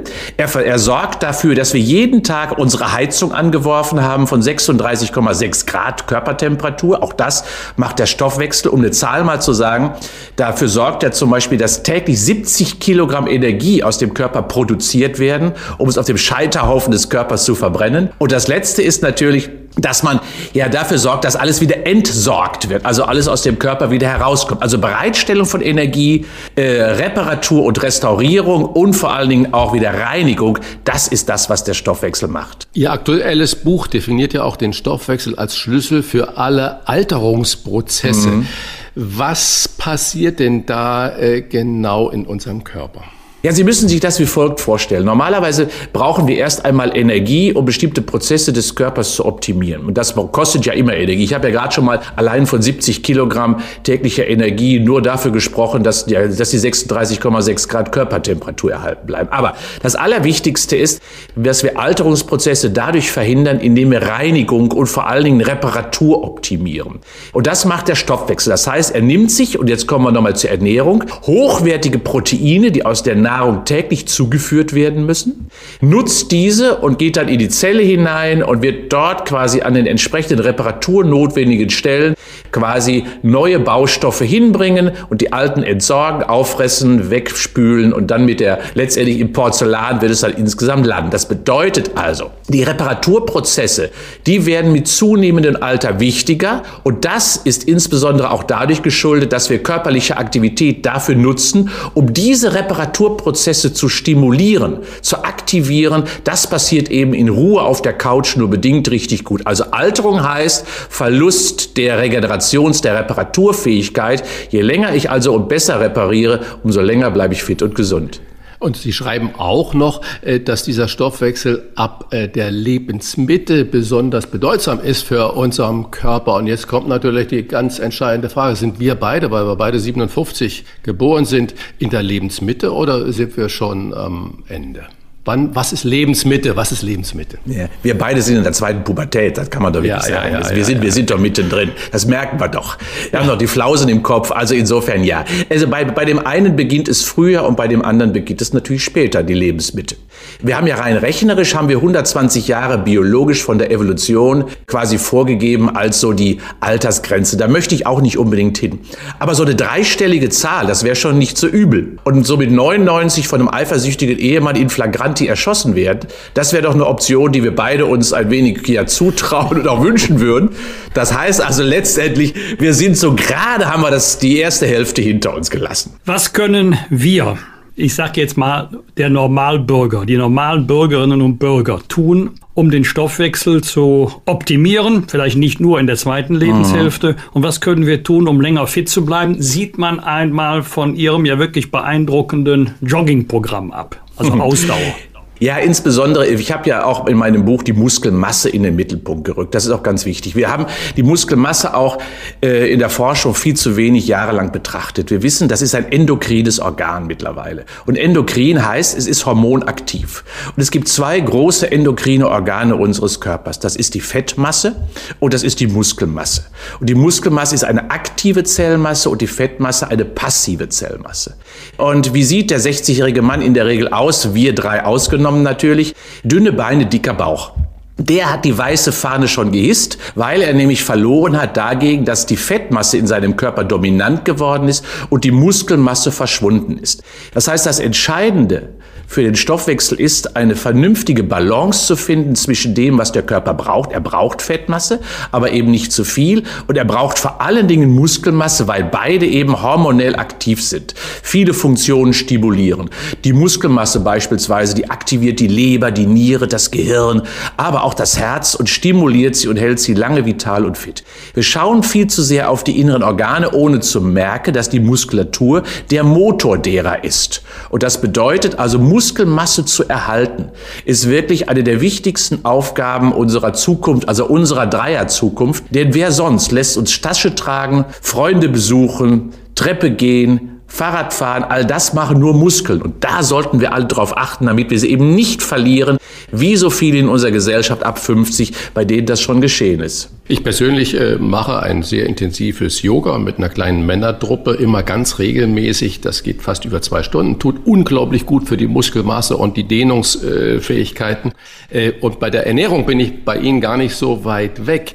Aber wenn jetzt wir eine allgemeine Empfehlung geben sollten, wenn Sie eine allgemeine Empfehlung äh, geben sollten, wie soll die Ernährung denn aussehen, um unseren Stoffwechsel, wie wir jetzt gerade alle verstanden haben, der ja entscheidend ist für unser Älterwerden, um diesen Stoffwechsel zu unterstützen. Ist es Ihr Modell, das mit dem Müsli vorweg und dann eigentlich äh, sehr wenig den ganzen Tag über? Oder was empfehlen Sie denn den Menschen? Weil nicht jeder sitzt ja nur am Schreibtisch wie wir, mhm. sondern es gibt ja. viele hart arbeitende Menschen, die auch sehr viele Kalorien und alles Mögliche verbrennen. Also ich finde auch das Allerwichtigste ist zunächst erstmal drei Aspekte. Die Qualität muss stimmen, die Quantität muss stimmen und der Genuss muss natürlich auch immer mit dabei sein. Also Essen muss ja auch immer schmecken, Herr Rach, das wissen Sie am besten. Äh, das sind also die drei Aspekte, die ich mal vorwegstellen möchte.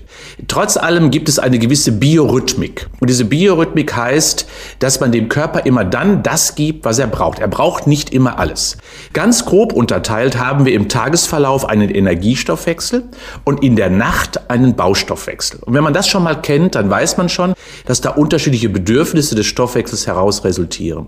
Das bedeutet also, morgens energiegeladen in den Tag starten ist eine wichtige Aufgabe. Was bedeutet das? Das heißt, ruhig mit Kohlenhydraten und Fetten. Das Kohlenhydrat ist nämlich nicht schlecht. Es ist der Mastersprit unserer Energie. So kann man es insbesondere beschreiben. Und da kann neben meinem Müsli auch ruhig mal ein Butterbrot oder ein Brötchen oder was auch immer morgens mit, einem, mit einer Marmelade bestrichen auf den Teller. Ganz normal, so wie wir es in Deutschland seit vielen, vielen Jahrzehnten wunderbar zelebrieren.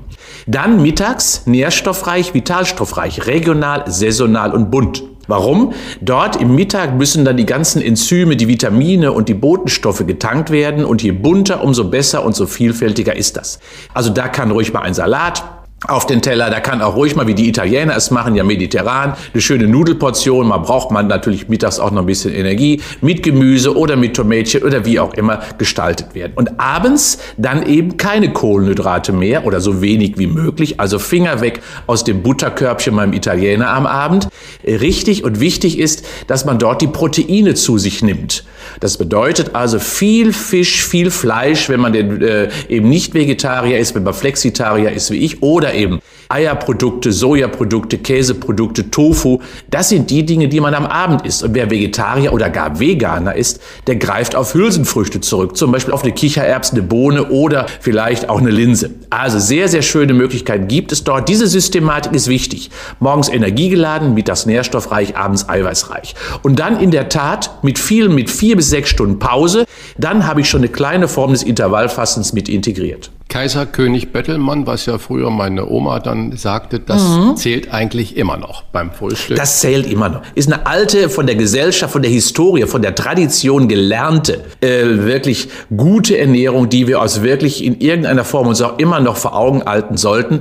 Das üppige Abendmahl, was wir heutzutage haben, ist natürlich dem geschuldet, dass wir im Alltag häufig viel zu wenig Zeit haben. Abends wird manchmal gekocht in den Familien.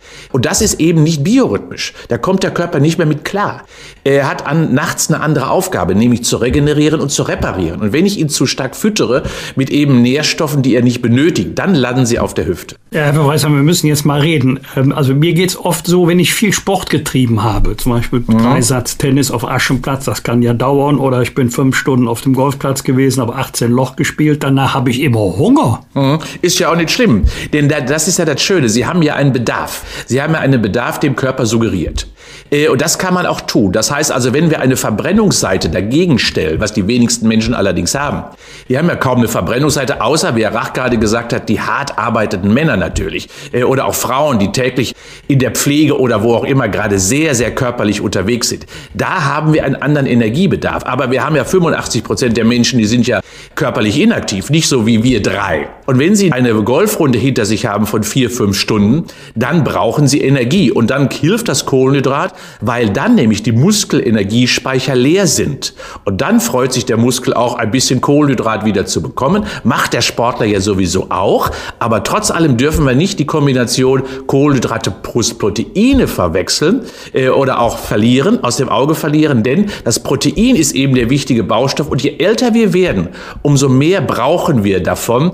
Und Sie können sich vorstellen, dass mir das wirklich sehr wichtig ist, weil gerade im Seniorenbereich, wo wir Menschen in Pflegeheimen oder in stationären Einrichtungen oder im Krankenhaus sehen, ist leider das Protein nicht so häufig auf dem Teller. Da ist die Qualität der Ernährung so schlecht, dass ich mir wirklich große Sorge mache um die Regeneration und die Leistungsfähigkeit unserer älteren Generation, weil sie eben nicht dem Körper ausreichend Baustoffe geben. Dem Stoffwechsel, dem schadet das ganz massiv. Regeneration, weiteres äh, Stichwort. Und äh, Sie haben ja auch schon gesagt, Regeneration findet ja auch nachts statt.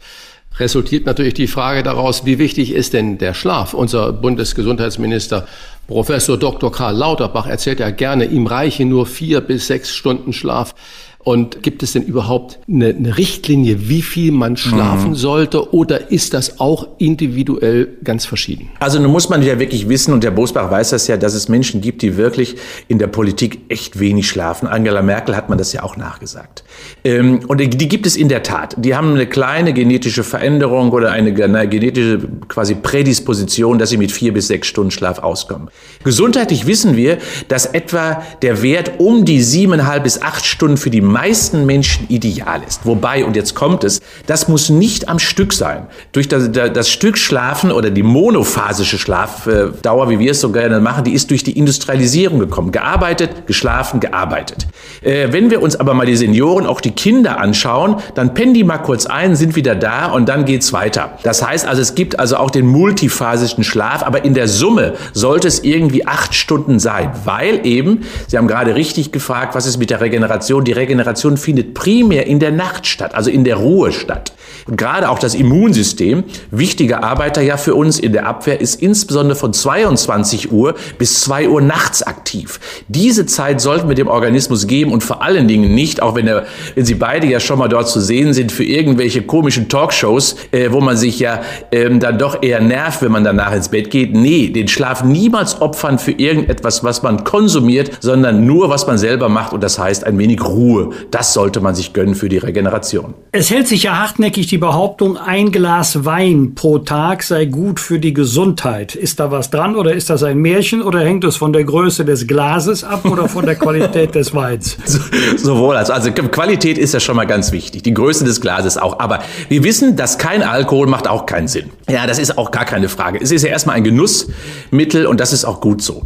Äh, trotz allem, und das ist vielleicht meine Botschaft, insbesondere dann, wenn ich sehr intensiv gearbeitet habe, mich körperlich sehr angestrengt habe, dann hemmt der Alkohol so ein wenig die Regeneration, weil er natürlich Vorrang hat in der Bearbeitung. Aber wenn es bei einem Glas bleibt, dann wird die Nacht dadurch nicht beeinträchtigt. Und insofern gibt es viele große Vorteile, gerade was die Gefäße, die Blutgefäße betrifft, wenn ich dort regelmäßig in irgendeiner Form mal ein wenig in das Glas hineinschaue. Mir wäre nur wichtig, das nicht jeden Tag zu machen, sondern immer mal auch zwei Tage mindestens pro Woche Ruhe zuzulassen, damit gerade auch die reinigenden Organe wie die Leber beispielsweise mal ein wenig Pause bekommt, eben sich eben nicht ständig mit Alkohol zu beschäftigen. So ein wenig Ruhe, zwei Tage pro Woche, das macht dann durchaus Sinn. Aber ansonsten ist Alkohol ein durchaus genussreiches, auch gesundes Lebensmittel. Wolfgang Bosbach und ich, wir haben ja dieses Gespräch gerade sehr egoistisch geführt, um unsere vorherrschende Altersgruppe ja, wir wollen was da davon die, haben. Die, genau die größten Vorteile rauszuziehen. Aber Jetzt haben wir Podcast, schon mal einen Schlaukopf am Mikrofon. Genau, genau. Unsere Podcast-Hörerschaft ist ja wirklich von bis. Das heißt, wir haben natürlich viele Menschen in unserer Altersgruppe. Wir haben aber auch sehr viele jüngere Menschen. Äh, was wird denn der Professor Frohböse äh, für die jüngeren Menschen empfehlen, äh, wie sie sich fit halten? Oder macht er überhaupt keine Unterschiede? Die Empfehlungen, die sind generationsübergreifend. Nein, also es, wir haben schon altersspezifische Dinge. Also ich würde immer sagen, dass man gerade bei jüngeren Menschen, so mit 18 bis 30, nehme ich mal dieses Lebensalter, die die längsten Sitzzeiten übrigens in der Gesellschaft aktuell haben, die sitzen im Schnitt 10,5 Stunden, unbedingt darauf achten sollten, dass sie Bewegung viel mehr in ihr Leben lassen. Sie sollten also danach suchen, eine Lifetime-Sportart zu finden und das so früh wie möglich. Lifetime-Sport heißt also, dass sie etwas finden, was ihnen Spaß macht und dazu gehört insbesondere natürlich alles das, was kreativ ist, das, was Herr Bosbach mit seinem Golfspiel oder Tennisspiel macht, frühzeitig damit zu beginnen, eben mit tollen Dingen. In der Lebensmitte, ich sag mal so ab ab 40 bis 60. Da geht es darum, dass man versucht, seine Fitness zu erhalten und dann würde man langsam anfangen, eben mit Ausdauertraining und ein bisschen mit Muskeltraining dieses in irgendeiner Form doch so aufrecht zu erhalten, dass die Leistungsfähigkeit auch im Beruf langfristig stabil bleibt. Und so ab 60, spätestens dann rückt die Muskulatur mehr in den Mittelpunkt. Es gibt zum Beispiel eine Problematik, die ist in Deutschland noch nicht sehr präsent, die heißt Sarkopenie. Schwieriges Wort übersetzt Verlust des Fleisches. Und das findet bei den meisten Menschen immer so ab 60 statt. Das heißt also Muskeltraining immer eher nicht dort, wo die Jugend es gerade unter dem Aspekt des Posens macht. Nein, ab dem 60. Lebensjahr die wichtige Botschaft für all Ihre Zuhörer und Zuhörerinnen heißt später die Muskelmasse. Also zu Beginn Lifetime-Sportart, dann prima die Ausdauer bis zum 50., 60. Lebensjahr und dann immer mehr die Muskulatur in den Fokus nehmen. Das sind die, die altersspezifischen Unterschiede. Der Stoffwechselkompass, was uns in der zweiten Lebenshälfte fit, schlank und wach hält. Das können Sie nachlesen im aktuellen Buch von Professor Dr. Ingo Frohböse und wiederhören können Sie ihn auch, um das Thema zu vertiefen. Wir empfehlen dazu, den Talk mit K unserer Kollegin Sarah Brasak zu hören ab Samstag früh auf allen Podcast-Plattformen und auf der Podcast-Seite des Kölner Stadtanzeigers unter ksta.de. Das ist dort, wo Sie auch die Wochentester natürlich finden. Also, herzlich willkommen auf dieser Podcast-Plattform, Professor Frohböse, und wir danken Ihnen sehr für dieses Gespräch. Es hat mir Spaß gemacht mit Altersgenossen. Dankeschön, mit Altersgenossen mal so ein schönes Gespräch zu führen. Ja, wir bleiben alle fit und das, wir wissen ja, wir haben es selber in der Hand. Vielen, vielen Dank. Bis bald. Danke. Bis bald. Ciao. Rauf und runter. Wolfgang Bosbach und Christian Rach sind die Wochentester. Tester, Tester. Wir geben Ihnen an dieser Stelle immer unsere ganz persönliche Bewertung ab über das, was wir in dieser Woche gut oder schlecht fanden. Daumen hoch oder Daumen runter. Klare Urteile sind gefragt. Lieber Wolfgang, Jahresanfang, was ist für dich in dieser Zeit passiert, wo du gesagt hast, da geht der Daumen hoch oder auch da geht der Daumen runter? Bei der ersten Meldung weiß man gar nicht, Christian, ob man den Daumen heben oder senken soll. Das ist eine Frage der Betrachtung. Jedenfalls ich freue mich über die Entscheidung des Oberlandesgerichtes Koblenz, der einen syrischen Folterer verurteilt hat. Er soll für den Tod tausender Menschen im syrischen Bürgerkrieg verantwortlich sein. Folge lebenslange Freiheitsstrafe. Bei uns in Deutschland ausgesprochen. Und äh, wegen Verbrechen gegen die Menschlichkeit. Ich halte das für ein ganz wichtiges Signal. Ihr Kriegsverbrecher, wo auch immer ihr seid, wo auch immer ihr euch versteckt. Wir finden euch und wir werden euch vor Gericht stellen. Das ist eine ganz, ganz wichtige Mahnung, die von diesem Urteil ausgeht. Zweitens, da weiß man auch nicht, Daumen heben oder Daumen ähm, senken. Leider ist ja dieser Kindesmissbrauchskomplex verbunden mit dem Namen meiner Heimatstadt Bergisch Gladbach. Die Sonderkommission hat einen jedenfalls vorläufigen Zwischenbericht äh, vorgelegt, hunderte von Verdächtigen überführt, identifiziert und überführt, 65 missbrauchte Kinder befreit. Da hat man ja ganz verschiedene Gefühle. Auf der einen Seite freut man sich, dass das gelungen ist. Auf der anderen Seite ist man überhaupt beschämt, dass es überhaupt in einem solchen Umfang, auch in unserem Land, Kindesmissbrauch gibt. Und es soll bitte keiner glauben, keiner, dass es ein Unterschichtenphänomen ist, sondern gerade die Erkenntnisse dieser ähm, Sonderkommission zeigen, dass äh, es Täterinnen und Täter in allen gesellschaftlichen Schichten gibt. Aber das Wichtigste ist neben der Strafverfolgung, dass die Kinder befreit werden können aus den Klauen ihrer Peiniger. Äh, ganz anderes Thema. Wir haben nicht nur eine Explosion bei den Energiepreisen, wir haben auch eine Explosion bei den Baupreisen. Das ist der höchste Anstieg seit ungefähr 50 Jahren. Also die Kosten für Wohnhäuser, Eigentumswohnungen liegen etwa jetzt 14 Prozent bei der Erstehung über denen im Vorjahr. Das hat unterschiedliche Gründe, führt jetzt zu weit, aber ganz wichtig ist doch, dass der Staat selber das Bauen, also den Eigentumserwerb, nicht immer weiter verteuert.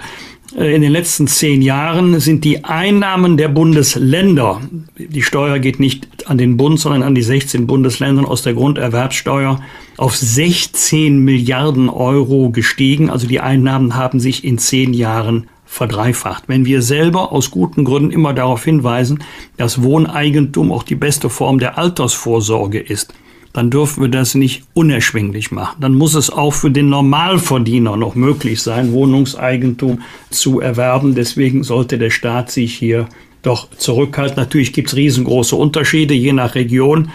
Also im Fichtelgebirge haben wir eine ganz andere Lage als in, München oder im Umland von München. Aber die Tendenz ist hier bei den Bundesländern eindeutig. Und dann kommen dann noch äh, die steigenden Energiekosten dazu. Dann wird ja, Wohnen schon zu einem Luxusgut. Christian, was hat dich bewegt, geärgert oder gefreut? Ja, ich, ich greife mal gerade die zwei letzten Punkte von dir auf. Das erste, diese Grunderwerbssteuer. In Hamburg erhöht man jetzt gerade die Grunderwerbssteuer extrem und äh, ist, man ist ja aber rot-grüner Senat und man sagt, ja gut, okay, dann brauchen wir ja, äh, wenn die jungen Familien sich das nicht mehr leisten können, dann schaffen wir halt äh, eine Zweiklassengesellschaft bei der Grunderwerbssteuer. Junge Familien zahlen dann nur 3,5 Prozent und dafür die anderen, die müssen dann richtig äh, zur Kasse gebeten werden das Bürokratiemonster möchte ich mal sehen. Ab wann ist man junge Familie? Unter 30, unter 40 oder wenn ich mit 48 noch Vater werde, bin ich dann eine junge Familie? Ähm, also da, das ist äh, alles so unausgegoren und ich stehe mir dir vollkommen zu. Der Staat ist da ein riesiger Preistreiber. Das zweite, die Sonderkommission äh, äh Berg hieß sie, glaube ich. Du hast es gerade erzählt über den Missbrauch. Äh, ich habe die Pressekonferenz in der letzten Woche da gesehen gesehen, wo auch der Kölner Polizeipräsident äh, sehr, sehr bedoppelt aus der Wäsche geguckt hat. Und du hast es ja auch richtig formuliert, es ist jetzt nicht Jubelgesang angesagt, sondern die Betroffenheit hat man all diesen Ermittlern und den leidenden Beamten unglaublich angesehen und man hat es gespürt die Beklemmung. Aber eine Sache stößt mir natürlich so ein bisschen aus. Und dann hieß es in den Kommentaren in der Presse oder der, der, der Kommentatoren, hieß es, ja, schon 13 Täter sind verurteilt, ermittelt wurden, 467 oder wie auch immer.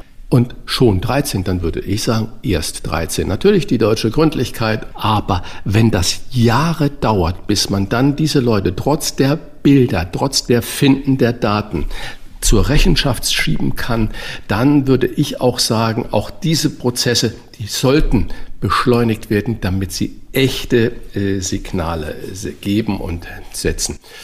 Ja, eine Sache, was mich auch genauso umtreibt, dieser äh, Ukraine-Konflikt, russische Truppen an der Grenze, das fällt ebenfalls im Moment ein bisschen unter das Radar. Man hört ab und zu, dass die USA mit Russland sprechen.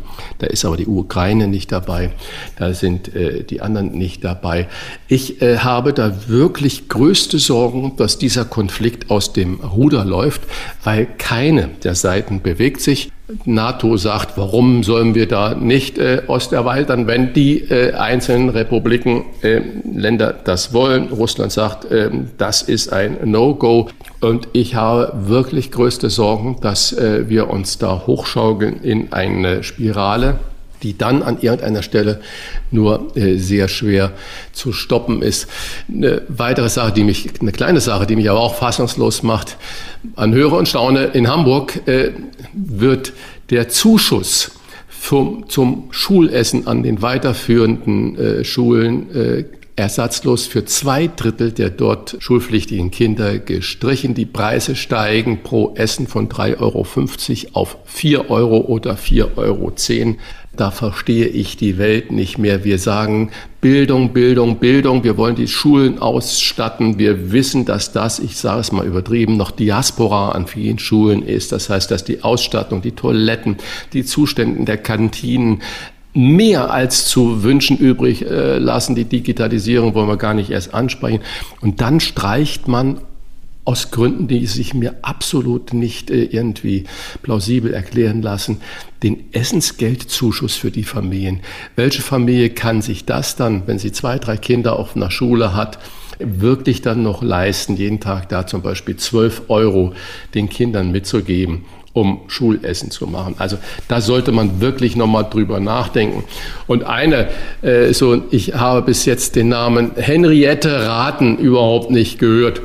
Du auch nicht, Wolfgang. Aber das ist eine wunderbare Geschichte. Diese Dame, Henriette Raten, ist 77 Jahre alt und ist Lehrerin. Und ich sage bewusst, ist Lehrerin, war nicht Lehrerin, sondern ist Lehrerin und geht jetzt erst, hört jetzt auf.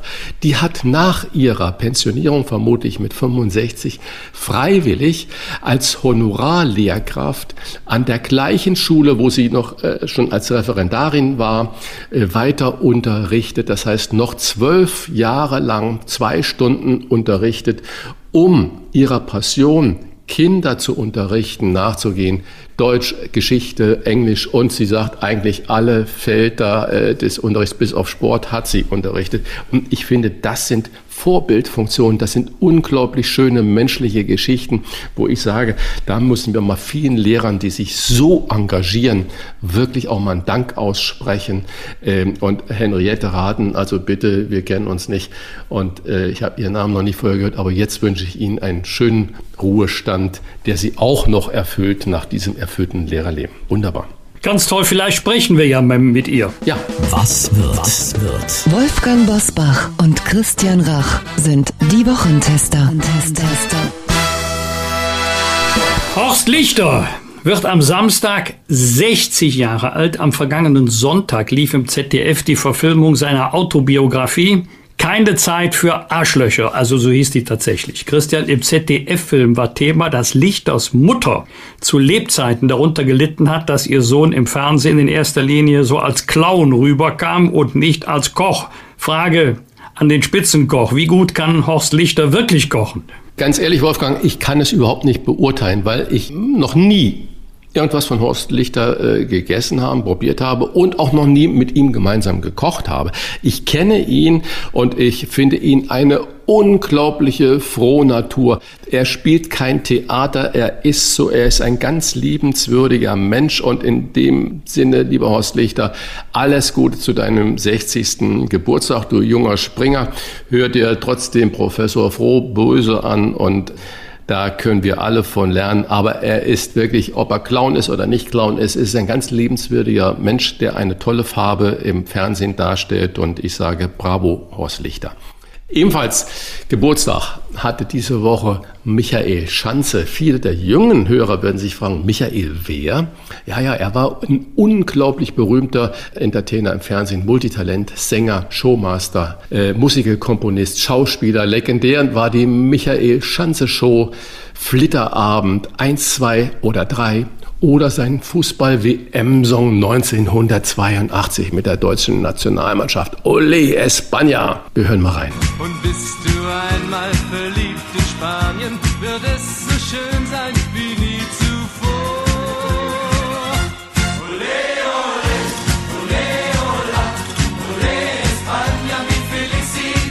Wolfgang, den Chor, den man da hört, das ist ja nicht irgendwie die Fischerchöre oder sonstiges, sondern es ist ja echt die Nationalmannschaft. Ja, das ist Hochkultur, ja. Das ist Hochkultur, ganz genau. Vermisst du denn den Chor der Nationalmannschaft? Ja, ja, klar. Das war immer total lustig. Ähm, ich weiß nicht, wie, wie ernst sie es selber genommen haben, aber ich glaube, die haben auch immer mit einem Schmunzeln gesungen. Ich empfehle mal auf YouTube das Lied für 1978, also für die WM davor in Argentinien. Buenos Dias, Argentina mit Udo Jürgens. Der hat da mitgesungen, war auch wahrscheinlich derjenige, der mit Abstand am besten singen konnte. Ich kann mich an das Lied noch besonders gut erinnern, weil zwei wirkliche Freunde vor mir mitgesungen haben, nämlich Rainer Bonhoff und Harald Konopka. Man muss sich mal, wenn man mal das Lied bei YouTube anklickt, das Gesicht von Berti Vogts ansehen, wie der mitgesungen hat. Äh, da weiß man schon Bescheid. Der Terrier. Ja, vielleicht haben die zu viel gesungen. Ich sage nur 2 zu 3 gegen Österreich verloren. Aus unserer Sicht die Schande von Cordoba und ausgeschieden waren wir. Also äh, selbst wenn die Schallplatten, damals waren es ja Schallplatten, sich gut verkaufen, ist kein Indiz dafür, dass man auch bei der Weltmeisterschaft erfolgreich ist. Ja, wir gratulieren natürlich äh, Erfolg hin, Erfolg her, äh, Michael Schanze zu seinem 75. Geburtstag von Herzen. Und äh, wer von unseren Zuhörern, Hörerinnen äh, mehr von Michael Schanze noch erfahren möchte, da gibt es ein ganz interessantes Porträt beim bayerischen Fernsehen aus der Reihe Lebenslinien. Äh, man kann es natürlich auch in der ARD Mediathek abrufen, also Lebenslinien mit dem Thema Michael Schanze. Ganz und äh, sehr, sehr gut gemacht. Am Montag vor 60 Jahren hat die Ausstrahlung der letzten Folge des sechsteiligen Fernsehkrimis Das Halstuch nach Francis Durbridge die Straßen der Bundesrepublik leergefegt. Der Krimi unter anderem mit Horst Drache und Horst Tappert wurde ja später mehrfach wiederholt. Die Einschaltquoten lagen 1962 und jetzt bitte anschnallen bei 89 Prozent. Höher durften sie nur bei den Auftritten von Marika Kilius und Hans-Jürgen Bäumler gewesen sein. Der Mörder war übrigens vom Kabarettisten Wolfgang Neuss einen Tag vor der Ausstrahlung der letzten Folge in einer Zeitungsannonce verraten worden. Ich kann mich noch gut dran erinnern. Christian, du bist ja Jahre jünger als ich. Das war damals ein Riesenskandal. Allerdings behauptete der Kabarettist bis zu seinem Tod, er habe den Mörder ja nur richtig erraten, also gar nicht gewusst. Jedenfalls wollte er, dass die Leute nicht vor dem Fernseher sitzen, sondern zu ihm ins Kabarett kommen. Christian, hast du mal das Halstuch gesehen oder wenigstens eine Folge davon? Ja, das war ja natürlich dann noch alles schwarz-weiß gedreht. Ich habe es irgendwann später mal gesehen, aber an diesen Skandal, ob ich mir das dann irgendwann angelesen habe oder nicht, erinnere ich mich noch genau. Und ich meine, Wolfgang Neuss war ja ein, ein Gesicht. Ne? Der hatte Furchen, der hatte so ein einprägsames Gesicht. Und äh, ich glaube ihm, wenn er also gar noch bis zu seinem Tod gesagt hat, es war wirklich nur erraten. Es war so eine richtige kabarettistische äh, Pointe mit einer Zeitungsannonce, das zu machen. Und er lag ja auch noch richtig. Also das war wirklich ein Straßenfeger, wobei man natürlich sagen muss, es gab nur Schwarz-Weiß-Fernseher damals und ich glaube nur erstes und zweites Programm. Die dritten Programme waren gerade erst am Entstehen.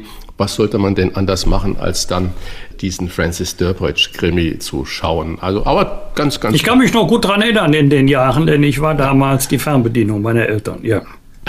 musste hin und her rennen, genau. So.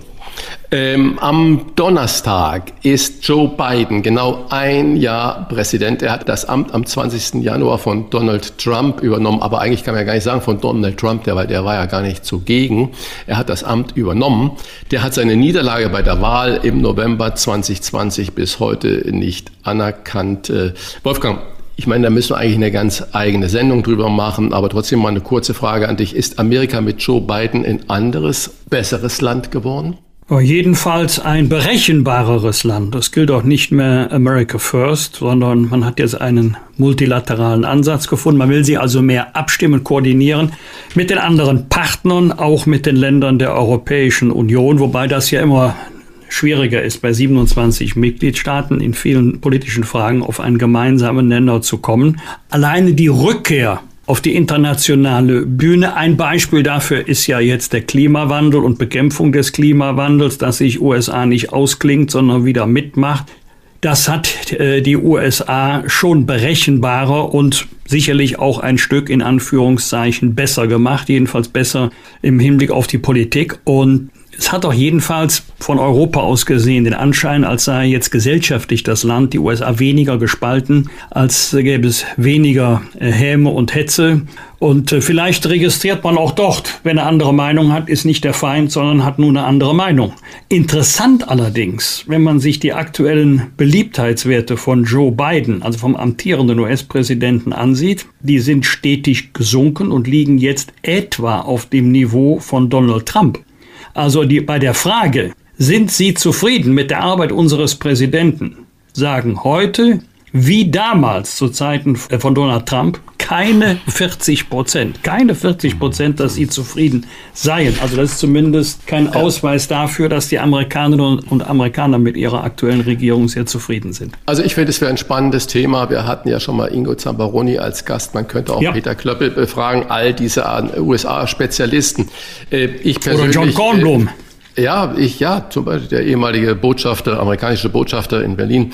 Ich persönlich finde Joe Biden blass, aber ich bin letztendlich auch ein bisschen äh, entgeistert, wenn ich mir Kamala Harris angucke. Die wurde ja gefeiert und hochgelobt und äh, auch in Europa äh, auf einen Thron gehievt. Und eigentlich kriegen wir hier in Europa oder in Deutschland nicht mehr viel von ihr mit. Da liegen die Sendung Zustimmungswerte äh, deutlich unter 30 Prozent ja. bei Kamala also, Harris.